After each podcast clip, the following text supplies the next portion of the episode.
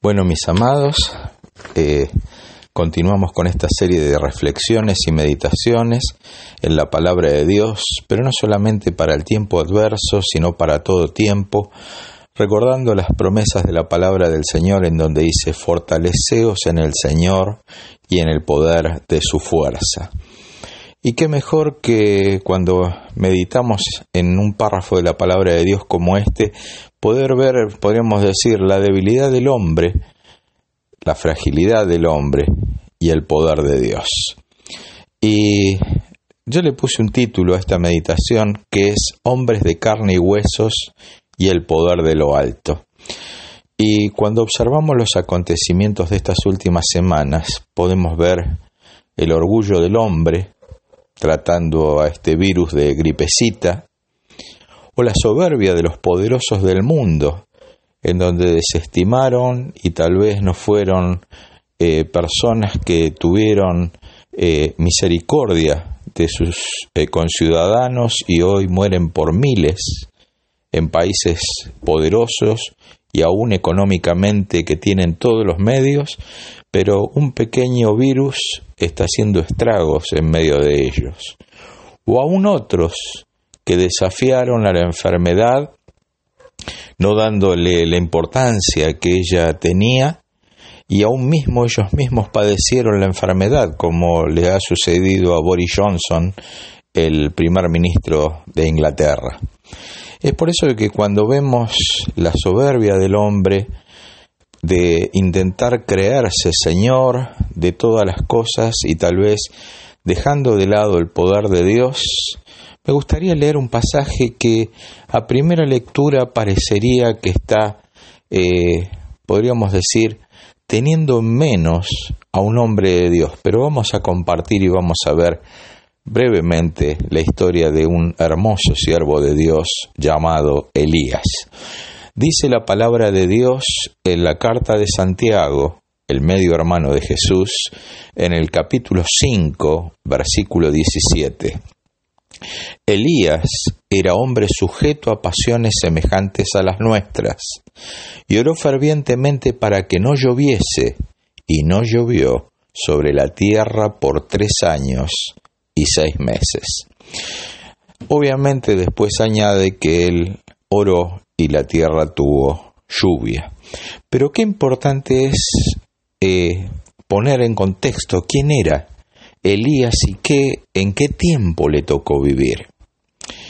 El ministerio del profeta Elías tiene aproximadamente 2.900 años de antigüedad, ya que eh, está situado cuando el rey Acab gobernó el reino del norte, denominado Israel, no confundir con Israel el país, sino que cuando eh, Israel se dividió en dos, el reino del norte se denominó Israel y el reino del sur Judá, allá por el año 874 al 853 antes de Cristo.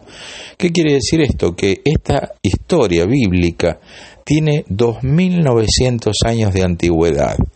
El lugar, como dijimos al principio, el reino del norte, denominado Israel, cuya capital era Samaria. Uno de los, eh, podríamos decir, protagonistas de esta meditación es un rey llamado Acab. Dice la escritura en el primer libro de los reyes, en el capítulo 16, la segunda parte del verso 30. Hizo lo malo ante los ojos de Jehová, más que todos los que reinaron antes de él. ¿Qué quiere decir? Que el corazón de este poderoso rey Acab era un corazón que no se había vuelto a Dios, sino que al contrario, había vuelto su corazón al paganismo y al introducir el paganismo, podríamos decir, como el culto oficial, había llevado a todo su país a claudicar en la fe del Dios verdadero. Acab fue el séptimo rey de Israel y como dijimos, fue un rey infiel a Dios y volvió su corazón al paganismo. ¿Quién fue, podríamos decir, la socia perfecta para esta situación tan eh, detestable? Jezabel, su esposa. El nombre Jezabel significa ¿dónde está el príncipe? Pero eh, deriva del idioma fenicio, Baal es el príncipe. Quiere decir que en su propio nombre, su nombre Jezabel era un nombre dedicado a un dios pagano. Vuelvo a repetir, Jezabel quiere decir Baal es el príncipe. Y Baal, para los idóneos, los idóneos es lo que hoy es el Líbano, era el dios de las tormentas. Y vamos a ver por qué tiene que ver tanto esto de Baal, Jezabel, Acab y este dios con minúsculas de las tormentas. Jezabel tenía un séquito de múltiples profetas de Baal y de Acera. Su corazón era un corazón rencilloso, ya que como su corazón estaba dedicado a un dios pagano, intentó dar muerte a los profetas de Dios, como dice el primer libro de los reyes en el capítulo 18, verso 4. Pero el otro personaje de esta historia es este siervo de Dios que leímos recién en la carta de Santiago, Elías, profeta de Dios, cuyo significado en su nombre tiene un significado tan hermoso que es importante de destacar, porque dice Elías, el significado es mi Dios es Jehová.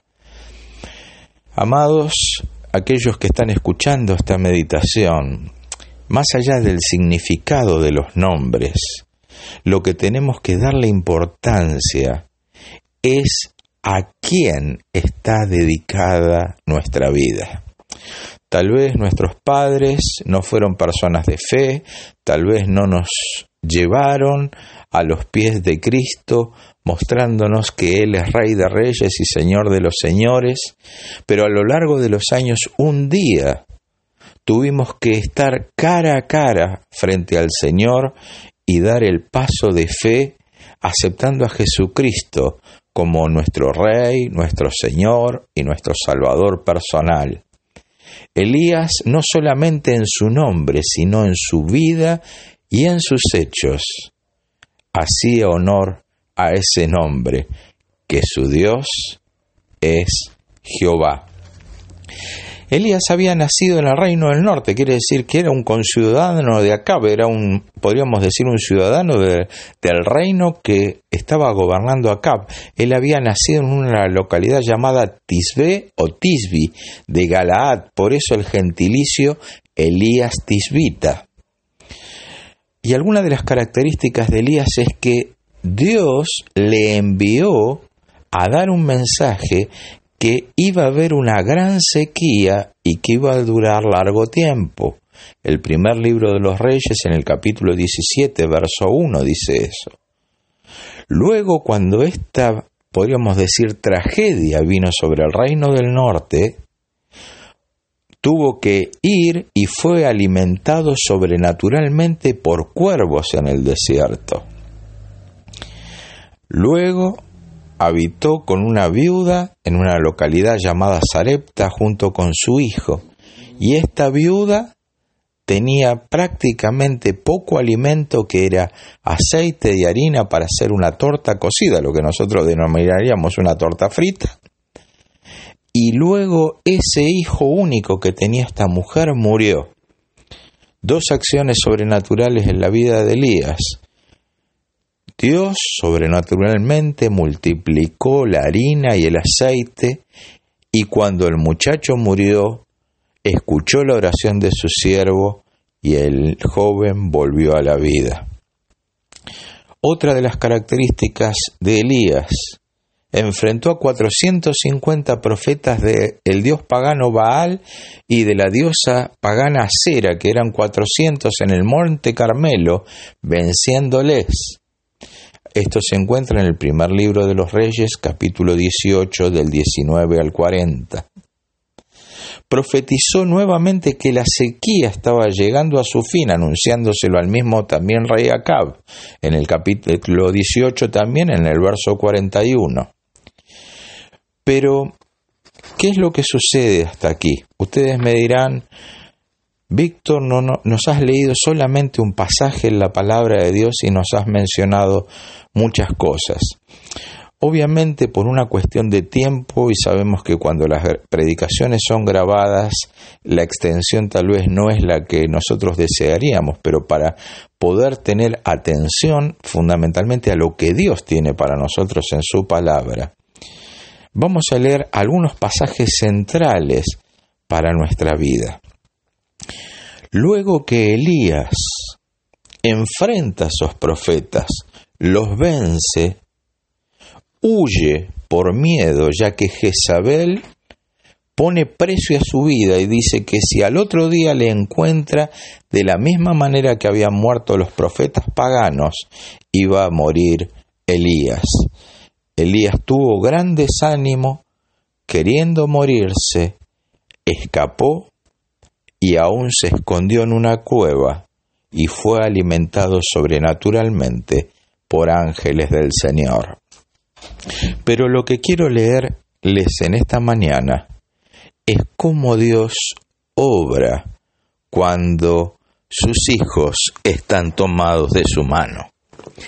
El primer libro de los reyes, en el capítulo 19, del verso 14 en adelante, dice la palabra de Dios que cuando eh, luego de haber sucedido distintos eventos, porque vamos a leer los versículos anteriores, dice así la palabra de Dios, y allí se metió en una cueva y pasó la noche, esto lo dice el verso 9, y vino a él palabra de Jehová a él diciendo, ¿Qué haces aquí, Elías?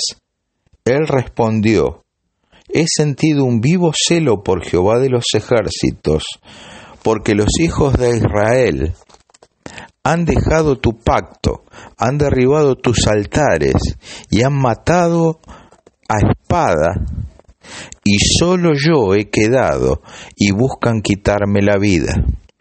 Dice que Dios le dijo, Él le dijo, sal de ahí ponte en el monte delante de Jehová. Y aquí que Jehová pasaba.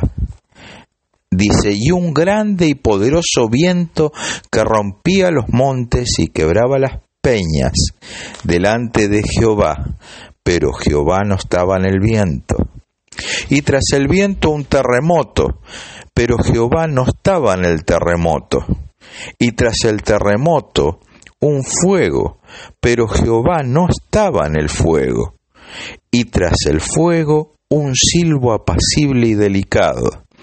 Y cuando lo oyó, Elías cubrió su rostro y salió y se puso a la puerta, y he aquí vino a él una voz diciendo, ¿qué haces aquí, Elías? Y respondió, he aquí es, perdón, he sentido un vivo celo por Jehová de los ejércitos, porque los hijos de Israel han dejado tu pacto, han dejado tus altares, y han matado a espada a tus profetas, y solo yo he quedado, y buscan para quitarme la vida. Y luego el mismo Dios le dice, le da una, una nueva misión, pero dice el verso 18, y yo haré que queden en Israel siete mil cuyas rodillas no se doblaron ante Baal y sus bocas no lo besaron. Obviamente, ¿qué lección podemos traer de esta historia? Una historia que tiene varios protagonistas, algunos protagonistas con minúsculas y un protagonista con mayúsculas que este es Dios. Los personajes secundarios, Acab, un rey que lleva a su pueblo a claudicar y hacer lo malo ante los ojos de Dios más que todos los que reinaron antes que él. En vez de tomar al Señor su Dios como aquel que le guiara en su reino y darle toda sabiduría, volcó su corazón a dioses paganos que su esposa Jezabel le trajo. Esta mujer Jezabel ¿Se acuerdan que habíamos dicho que su nombre eh, significa en idioma fenicio, Baal es el príncipe y Baal, dios pagano, era el dios de las tormentas. ¿Por qué es tan importante hablar de este protagonista con minúsculas, este dios pagano llamado Baal? Porque era el dios de las tormentas y Dios envió a Elías a predicar una sequía que duró tres años y seis meses, como leímos en el capítulo 5, versículo 17 de la carta de Santiago. Pero otra cosa que podemos tomar es que Dios puede permitir en nuestras vidas grandes hechos, grandes milagros, grandes hechos sobrenaturales, por ejemplo, como leímos anteriormente, que un hombre ore a Dios y la tierra no vea lluvia por tres años y seis meses. Que ese mismo hombre poderoso en palabra y en hechos de parte de Dios ore nuevamente y Dios vuelva a traer lluvia. Ese siervo de Dios, Elías, enfrentar a 450 profetas de Baal y 400 de Acera y vencerles en un desafío espiritual, mostrándoles que el Dios verdadero estaba con él. Resucitar muerto, dar alimento o permitir que Dios multiplicase el alimento de una viuda. Sin embargo, cuando su vida estuvo en peligro, huyó y se metió en una cueva. Todos nosotros a veces a lo largo de nuestra vida tenemos cuevas en donde nos metemos. Tenemos cuevas en donde no queremos salir porque tenemos miedo a enfrentar lo que tenemos por delante. Pero vimos que cuando Elías se metió en la cueva, Dios le hace salir de ella y le muestra grandes portentos, ruidos, potentes sonidos, terremotos, toda clase de, podríamos decir, de cataclismos. Sin embargo, Dios, cuando habla claramente a Elías, le habla a través del silbo apacible. Mis amados, yo quiero decirte esto y te lo digo con profundo temor de Dios. Muchas veces creemos que Dios va a operar de una manera como si fuese un terremoto con grandes pompas. Y tal vez Dios en este día quiere obrar en tu vida como en la mía, con un silbo apacible. Te invito delante del Señor a salir de la cueva si es que te encontrás en una cueva y esperar que Dios hable claramente por medio de su palabra, siendo guiados en oración para que Dios fortalezca tu fe en este tiempo de adversidad. El profeta Elías, cuando desafía a los profetas de Baal y de Acera, en el capítulo 18, verso 21 del primer libro de los Reyes, le dice al pueblo de Israel lo siguiente, y acercándose Elías a todo el pueblo dijo, ¿Hasta cuándo claudicaréis? vosotros entre dos pensamientos. Si Jehová es Dios, seguidle. Y si Baal, id en pos de él. Y el pueblo no respondió palabra. Otra traducción de este mismo pasaje dice, Elías se paró frente a ellos y dijo, ¿Hasta cuándo seguirán indecisos titubeando entre dos opiniones? Si el Señor es Dios, síganlo. Pero si Baal es el Dios verdadero, entonces síganlo a él. Sin embargo, la gente se mantenía en absoluto, en absoluto silencio. Y acá la palabra central, una de las versiones dice indecisos, pero me gustaría tomar la palabra que trae la traducción Reina Valera de 1960 que dice, ¿hasta cuándo claudicaréis? Y la palabra claudicar es ceder, es rendirse, es entregarse o es someterse. En esta mañana o en esta tarde o en esta noche cuando escuches esta predicación, ¿estás cediendo a algo? ¿Estás rendido no al Dios altísimo, sino tal vez ante una situación que te está abatiendo? Estás entregado, pero obviamente no entregado al poder de Dios, sino entregado ya que no querés seguir adelante. O te sentís sometido por las cosas que están pasando. Mis queridos, el profeta de Dios y yo con el mismo temor, pero con la autoridad del nombre de nuestro Señor Jesucristo, te digo, no podemos claudicar entre dos pensamientos. Cuán importante es en los tiempos de adversidad tomarse de Dios y saber que el virus o cualquier otra tragedia que esté rondando a nuestro alrededor, Dios es poderoso para deshacer esas obras. Mis amados, dice la palabra de Dios que Elías era hombre sujeto a pasiones semejantes a las nuestras. ¿Qué está queriendo decir? Elías hizo un montón de obras poderosas en el nombre de Dios, pero tuvo temor, huyó y se escondió en una, en una cueva. Pero el mismo Santiago dice, lloró fervientemente para que no lloviese y no llovió, y la tierra no tuvo lluvia por tres años y seis meses. Este mismo pasaje lo podríamos leer de la siguiente manera. Elías era tan humano como cualquiera de nosotros. Sin embargo, cuando oró con fervor para que no cayera lluvia, no llovió durante tres años y medio.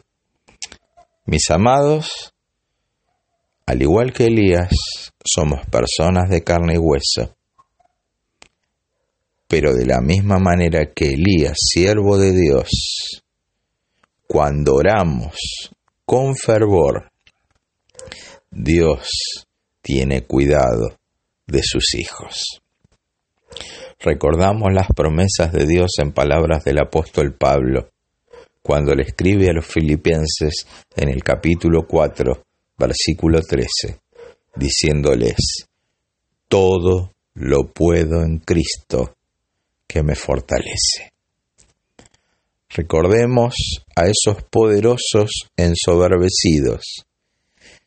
Algunos tienen en menos esta enfermedad, otros la desafían, otros ponen por sobre los bienes de su población tal vez otros intereses. Ninguno, por más que diga el nombre de Jesús, lo más probable que Jesús no sea su rey, sino que otros intereses sean los que reinen en su vida. Que en esta mañana volvamos al Señor y como el mismo profeta le dijo al pueblo de Israel, no claudiquemos, no cedamos, no nos rindamos, no nos entreguemos, no nos sometamos solamente ante Cristo nos vamos a rendir, nos vamos a entregar y nos vamos a someter para que el poderoso en todo sea el nombre de Cristo Jesús, Rey de Reyes y Señor de los Señores. Soy Víctor Cañizares. Dios te bendiga en este día.